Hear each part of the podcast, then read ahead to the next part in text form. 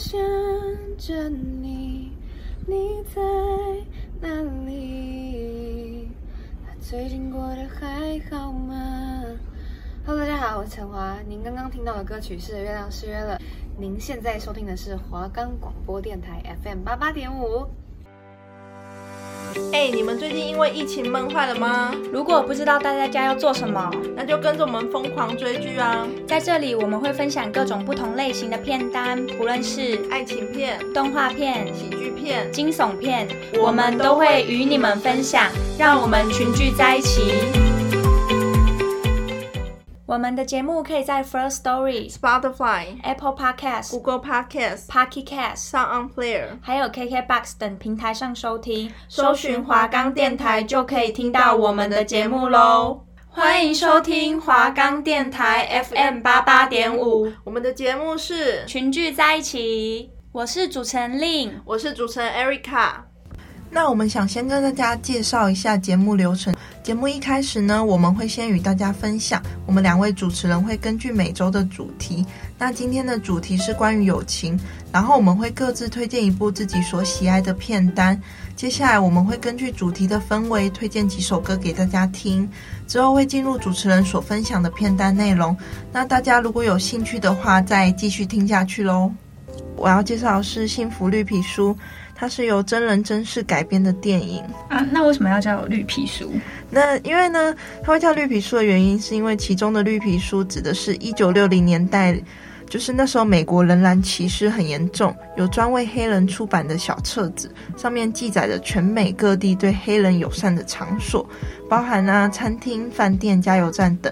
如果你是黑人，然后你没有去书上的地方，就是那些地方的话，你就很有可能遭受到危险。而两位主角就是一黑一白的男主角嘛，那他们从纽约一路开往就是南方的阿拉巴马州，就是比较南方的地方，这样。这部电影呢，会让你跟看着哭，就是看着笑。它不是那种很沉闷的知识化电影，不会单纯的就是 focus 在歧视议题上面，是会伴随着幽默欢笑的，并且在电影结束后，你会觉得心里有一股温暖。那我想要介绍呃《逆转人生》这部电影，那它是一部二零一一年在法国上映的电影，所以距离现在也已经十年有了。那它也是真人真事改编的，那是改编自一名法国富翁的自传，叫做《第二次呼吸》。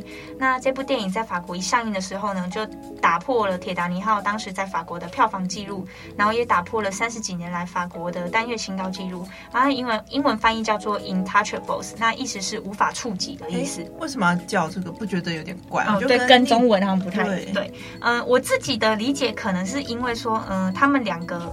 就是两位男主角，他们是完全不同世界的人。那如果对方没有遇见了彼此，可能一辈子都不会触及到彼此的世界。所以这是我自己的理解，我不知道正确的是怎样。然后它也被许多国家翻拍成不同的版本。那我当初怎么会接触到这部电影？原因是因为，嗯、其实我很久之前就看过艾瑞卡今天推荐的那一部《幸福绿皮书》。那我发现我们还蛮喜欢这种类型的电影，就是有点感人，但是你看完你会觉得说，哎，好像还蛮温馨的，然后很充满能量的感觉。那我是一个。就是我只要看完那部电影，我就会去狂刷他影评的那种人。那我就是在那个评论看到很多人推荐这部电影，然后就是因为他们两这两部电影其实真真的很像，所以我就上网搜寻了这一部，然后就是也看了，然后所以就是觉得两两部电影都很好看。那我今天就推荐这个推荐《逆转人生》给大家看。好，那首先我今天要来介推荐给大家的歌曲是《火星人的康》。我相信大家应该都听过这首歌吧，就是它蛮有名的。我记得我我小的时候就听过了。好，那他这首歌就是在诉说一段朋友之谊的情感。副歌的歌词就是“你可以依靠我，就像一二数到三，我就会出现。”他的曲风其实很轻快活泼，就是有一种友情无价的那种感觉，所以我觉得非常符合今天的友情方面的电影，然后推荐给大家。If you ever find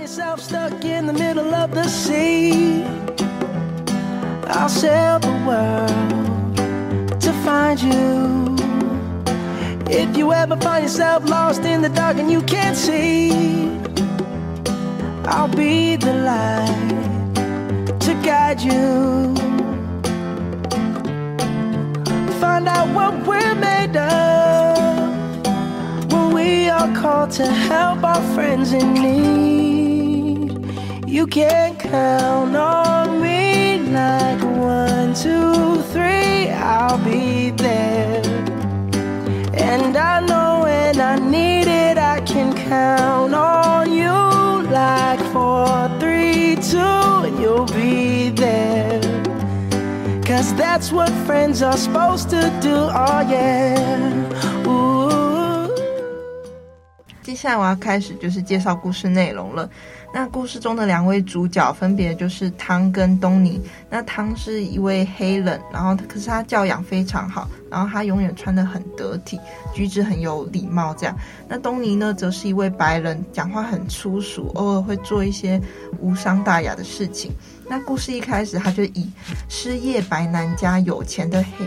黑人就是来带入这个角色，在片中一开始，你就可以知道东尼本身就是对有色人种带有着偏见，因为一开始呢，就是当当时他们家有两个水电工人来家里要整修嘛，然后呢，他的妻子就请他们，就水电工人是黑人，他妻子就请他们喝水。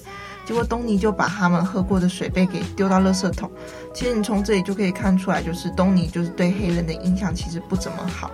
那为什么会雇佣东尼呢？其实是因为东尼这个人被推荐太多次，加上因为汤要去巡演，去巡演的地方就是对黑人比较不友善的地方，所以需要雇佣保镖，于是就雇佣了东尼。这样，他们两个呢，不止肤色不同，背景跟价值观更是不一样。而且他们还要长达就是八周相处的时间，所以就让我们继续这样看下去嘛。在就是开车的途中，东尼总是在车上很爱讲话，很爱抽烟，然后副驾驶总是很凌乱，永远把一些垃圾都是往窗外丢，开口闭口都是脏话。相反的，汤则是就是很沉默、温文儒雅。然后东尼所表现出来就是对种族歧视者的无知。到了晚上，他们就是到了可以就是让黑人住的旅馆。东尼从另一边看到汤独自一个人坐在阳台上的椅子，就是一个人一边喝酒，然后可是往楼下看，因为楼下有一群很开心的人在谈天说笑，仿佛就是汤在想什么一样。当东尼看见汤演奏他所擅长的钢琴时，简直就是他觉得他就是像变得不同的人。而且当进行了几次表演后，东尼慢慢发觉汤好像真的心情不好，所以才会喝那么多酒。其实你从这一句话就可以知道，他在慢慢的理解对方，就他会理解说为什么要喝那么多酒，那是不是心情不好这样？然后当他们经过炸鸡店的时候，东尼就决定买一桶来吃，于是他边开车边吃嘛。可是他就询问坐在后座的汤说：“哎，你要不要吃？”可是你知道，就是身为彬彬有礼的汤，看到很脏，嗯，对他觉得用手拿炸鸡真的就是一个对他来说是很脏的一件事。可是呢，东尼就说：“你快点啦，你这样你不拿，我没办法好好开车什么。”结果没想到汤就真的用手拿炸鸡，然后呢，他就跟东尼很顺手，就是把骨头就是往车窗外面丢。我也没想到，就是他会跟着一起丢这样。其实你从这点就可以发现，就是汤也在慢慢的理解东尼的行为举止这样。但在这电影里面，其实还有一些，还有主要有。很多就是歧视的部分，那我歧视的部分就是分别是，当汤在演奏会途中呢，他想要去休息，他要去上厕所，可是却被要求到室外一个简陋的厕所，而且当时是一个仆人要求他的。这时候其实他们没有说汤不能上厕所，可是他必须要去别的地方上厕所，就是特别区隔，就是白人跟黑人不能用，对，不能用同一间厕所这样。还有，当汤想要买西装的时候，就被店员制止说不能试穿，除非你要先买。这也是就是很明显的歧视。后来呢，他们就因为他们一路上要去往更南部的地方，他们就是要一直开车嘛。他们两个人就是在途中吵了起来，加上又碰上警察临检，东尼就直接就是情绪有点失控了，打了警察，所以他们两位就这样被遭到了监禁嘛。不过汤就是他依然就是保保有着冷静，然后临危不乱，坚定的要求说警察要尊重他的人权，让他打一通电话。可是相反的，东尼就是一样很急躁，一直很怕就是被监禁。没想到那时候。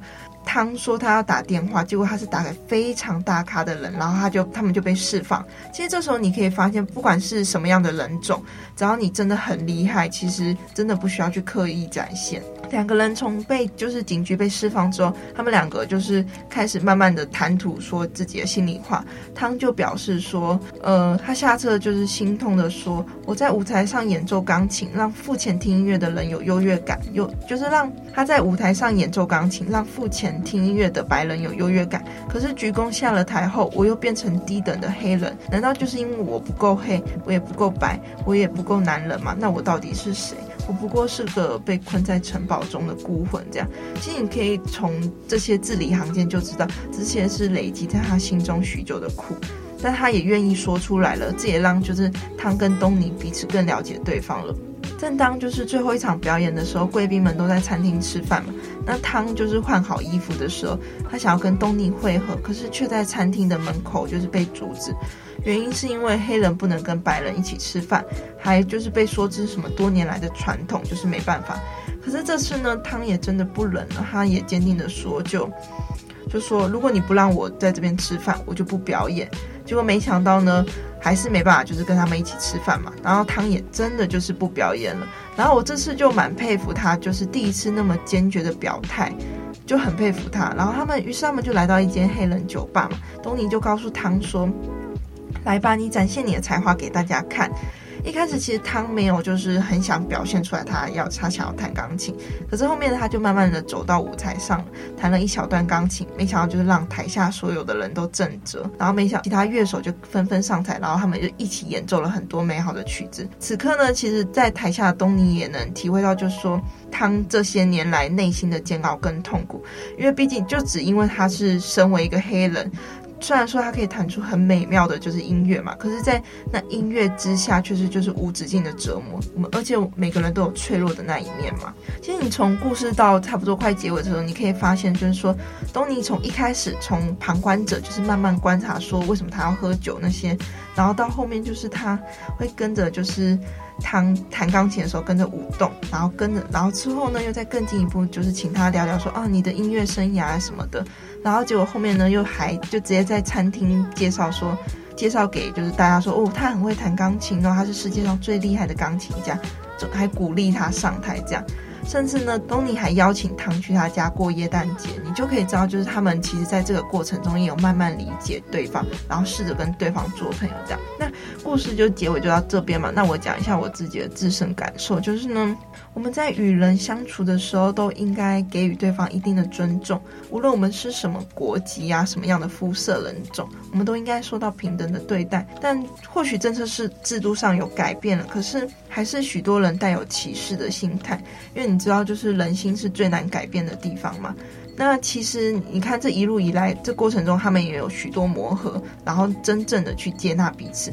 他们会接纳彼此的原因，就是因为他们尊重对方。这样，这部电影或许对汤跟东尼来说，就是一一个一趟就是了解对方的音乐旅程，但对我们来说，就是我们身心灵都得到了净化，也更学习到要如何尊重这样。好，那接下来换我介绍，嗯、我这我今天要推荐的这部电影叫做《逆转人生》。那那这部它的剧情大纲为一位就是非常有钱的白人富翁，那他叫做菲利普，那跟一位贫穷的年轻黑人叫做德里斯发展出来的一段珍贵的友情。剧情的一开始其实就先演到这位白人富翁就是菲利普，他要应征一位就是帮忙打理他、照顾他的佣人。那原因是因为因为他很热爱极限运动。所以在一次的飞行伞意外就受伤了，导致他颈部以下就是瘫痪，然后终身都需要坐轮椅，就是终身都必须要依靠别人来打理他。好，那电影的一开始就演到说，嗯，很多人来找他应征嘛，但是他其实一直都没有看到适合的人选。那直到今天的另外一位男主角出现，也就是我刚刚提到的德里斯。那我先来介绍一下，嗯，这位男主角德里斯的背景。那他就是标准我们在电影会看到那种生活比较低阶的人。然后他因为他刚出狱嘛，然后就是一个对于自己生活没有什么目标，不知道要干嘛的人。那轮到德里斯去应征这个佣人的时候，他他的态度其实蛮拽的，他就是很拽的跟那个菲利普的女秘书说：“你只要透给我一封拒绝信就好，因为他要透过这个这封拒绝信来领那个失业补助金。”那讲白话一点，就是他也没有要来应征什么。佣人，他就是为了钱，对，他就是为了钱，他就是只是想要透过这封拒绝信来领那个失业救助金的，好让他的生活可以再撑一段时间。然后还他还在那边亏那个菲利普的那个女秘书。反正我们一开头就会认定这个德里斯是一个还蛮不正经的人，就讲话也很欠欠扁欠打那种，很爱开玩笑那种。好，反正这一段话就被菲利普知道了。那菲利普就跟德里斯说：“明天你一早来再来我家一趟，我就把这个拒绝信给你。”那隔天德里斯就也真的去了菲利普的家。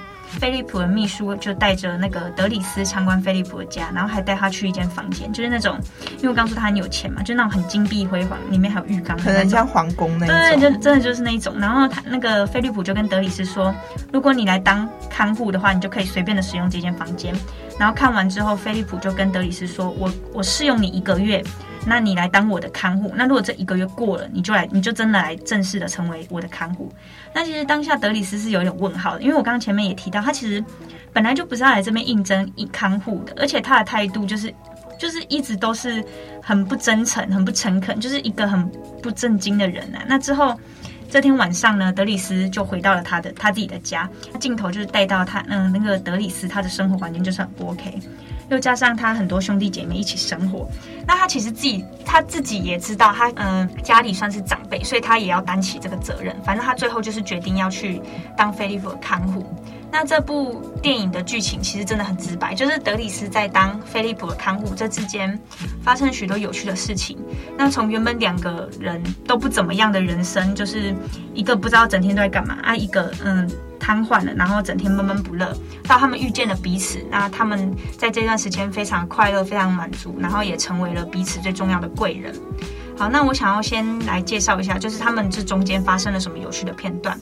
那第一个就是有一幕，嗯、菲利普带着那个德里斯去一个很高级的音乐厅，就是听那个音乐会，在演奏的当下，就是大家因为那个菲那个音乐厅就是很很高级嘛，所以大家就是很正式啊，很着很就是着装都很正式，很严肃。但是就只有德里斯，就是他还在那边取消那个演奏的衣服、演奏人的衣服，还有那个歌曲。他其实就是一个蛮白烂的人啊，就是讲话很不正经。然后菲利普听到他这边取笑，就是那个他们在那个演奏那个歌，他虽然嘴巴一直跟德里斯说好了，你不要再讲，你不要再讲，但是他其实也跟着笑出来，你知道吗？就是反正这个小片段就可以让我们看出，就是菲利普他虽然身处在一个还蛮。高高在上的地位，但是它不像刚刚 Erica 推荐那个《幸福绿皮书》里面的汤一样，嗯、呃，那个汤是比较严肃、比较拘谨的，比较温文儒雅，对，比较温文儒雅。然后那。菲利普他其实是一个，他虽然我刚刚讲他很有钱嘛，然后什么打扮什么也都很体面，但他其实是一个很奔放的人。我刚前面有提到，他非常很爱极限运动，就是一个很热爱生活、很热爱自由的人，然后不会因为自己有钱、很有地位就看不起比他低等的人，就不会鄙视，对，不会鄙视。好，那第二第二段就是第二个片段，有趣的片段，就是因为呃，菲利普很热爱那个极限运动嘛，所以他就在那边就是。抱怨说他他觉得这个轮椅很慢，就是很不刺激，因为他他人生就是想要享受刺激呀、那就是因为这句话，那德里斯就帮他改造他的轮椅。他们就在一个公园里面，德里斯就推着菲利普的那个轮椅在那边奔跑。那这段其实看了还蛮温馨的，就是这一个片段应该可以算是这部电影的一个很经典的片段。如果你们大家上网搜寻逆转人生，然后按那个图片，就是全部一大堆，就是跑出这个片段，就是他们两个就笑到嘴巴。开到一个不行，然后在那个雪地那个公园那边，在那边很开心啦。这样，好，那最后一个我觉得很印象深刻的片段，就是有一次德里斯要带菲利普出去兜风，但是原本菲利普都是应该要坐那种残障的车子嘛，就是后车厢空间比较大，就是可以放轮椅的那种。那那个时候，德里斯就跟那个菲利普说：“我不想要把你当成马一样，就好像放在后座，有，有点被穷尽。”对，有点被穷尽。然后他就他就他就把那个菲利普抱到隔壁那个跑车的副驾驶座上面，就是然后他们就开那个跑车去兜风。就透过这个片段，我们就可以发现，虽然我刚前面讲说德里斯讲话很不正经啊，个性很冲，个就是讲话很不端庄啊，但是我们可以发现他是一个很善良，然后很有正义感的人。那这中间其实菲利普的朋友也一直跟菲利普说，德里斯就是前科那么多，然后感觉环境又很复杂，刚出狱，然后又很爱开一些那种低俗的玩笑，感觉就很没有同情心。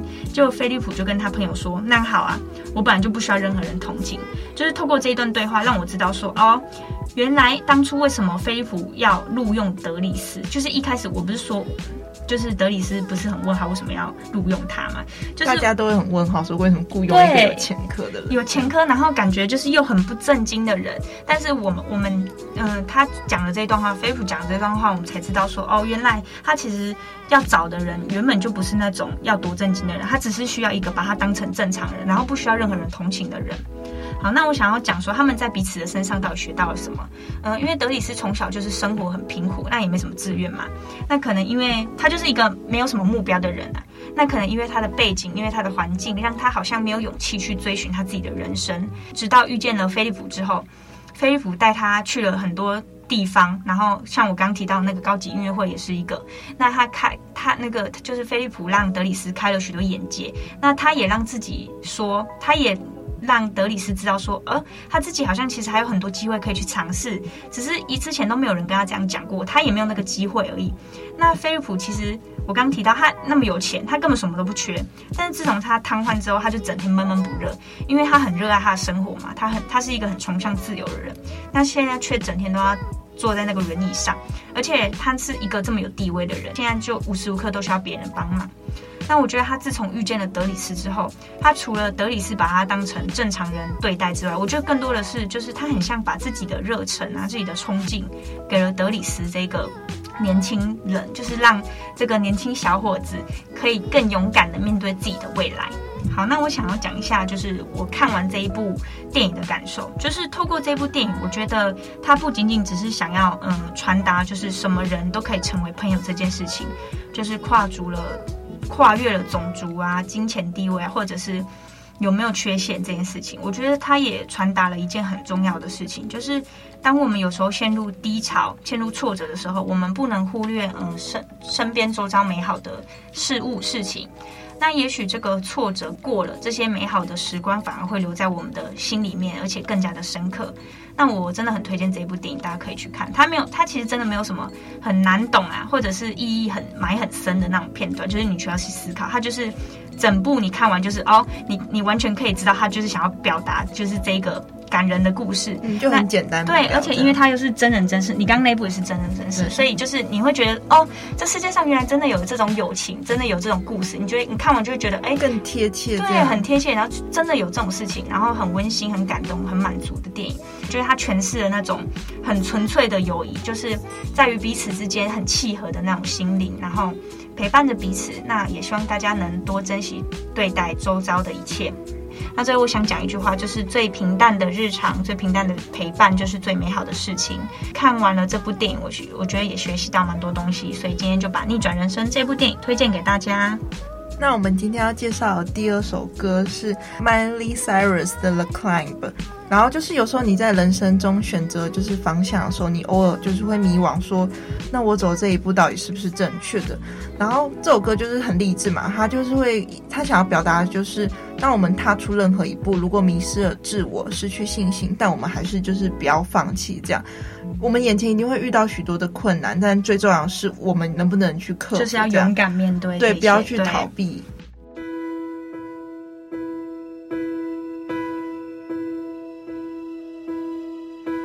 Can almost see it, that dream I'm dreaming, but there's a voice inside my head saying you'll never reach it. Every step I'm taking, every move I make feels lost with no direction. My faith is shaking, but I, I gotta keep trying. Gotta keep my head held high. There's always gonna be another mountain. I'm always gonna wanna make it move. Always gonna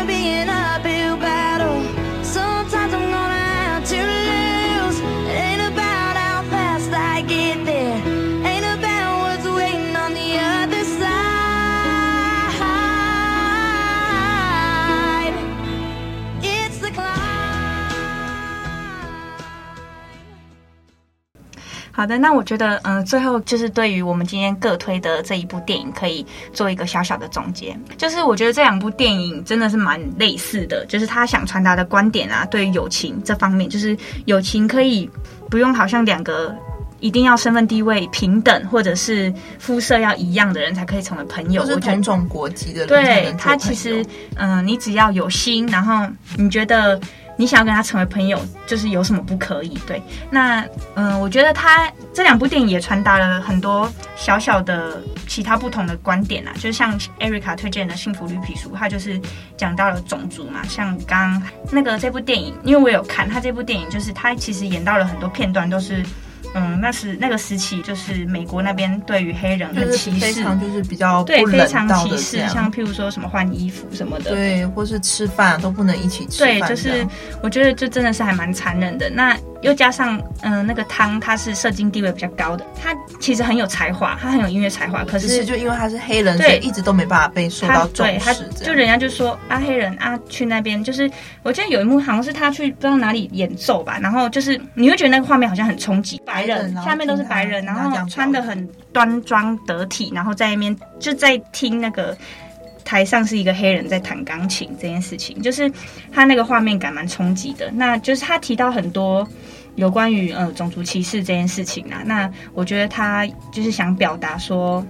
就是种族啊，或者是什么友情这方面的，对，还有人，我觉得他也蛮励志的啦。嗯、就是对于他们最后也改变，就是两个两个男主角都是互相改变了彼此。那我觉得我推荐的这部《逆转人生》就是也是这样，就是两个可能很个性啊，或者是有没有都差异太大？对，差异太大。然后一个原本就是。无所事事，对于自己没什么目标的人，就是到最后他他知道自己好像可以干嘛了。那另外一个就是，嗯，即使他有钱，他身份地位再高，他什么都不缺，那又怎么样？他又不开心，就是他瘫痪一辈子都就是要需要依靠别人。对，其实这两部其实就主要最主要还是说，就是真的就是。你要愿意敞开你自己的心胸，然后去了解、去接纳对方。这样，像幸福绿皮书嘛，它其实真正的幸福并不在那个绿皮书里面，而是在就是说你要如何尊重对方，然后。不要因为他是黑人，你就不不理他，不去理解他，就永远用你自己的刻板印象去面对他，这样，这样你永远都不会就是跟对方成为好朋友的。这样，对，就是这两部电影其实真的有点像啊。我觉得两部电影都很推荐大家去看，因为它真的是那种你看完会觉得，哎，好像真的蛮蛮感动的，蛮温馨的，就是心里你会觉得哦很满足。那因为它不会单一，就是说哦，就是很简单明了，就是那种种族歧视，就算它很简单。明了在讲，它就是种族歧视。可是你会了解到，说它其实背后带带有着更深的含义。嗯嗯嗯，就是这两部电影真的推荐大家去收看。就它也没有，不是像有一些电影虽然好看，可是。你看完是需要想的，你看完是需要沉思说，嗯，他刚才在演什么？对，但是这部电影真的就是你看完，你就是哦，很明白，就是哦，他想是友情真的很伟大，然后身边有一个人可以陪着你一起度过一些难关，或者是可以倾听你的话啊，内心的话，他是真的理解你的，真的很重要。对，那我们今天的节目就到这边喽，谢谢大家，谢谢大家。那我们下一周对也会分享不同类型的片单，再准时收听。好的，那大家拜拜，拜拜。下次见。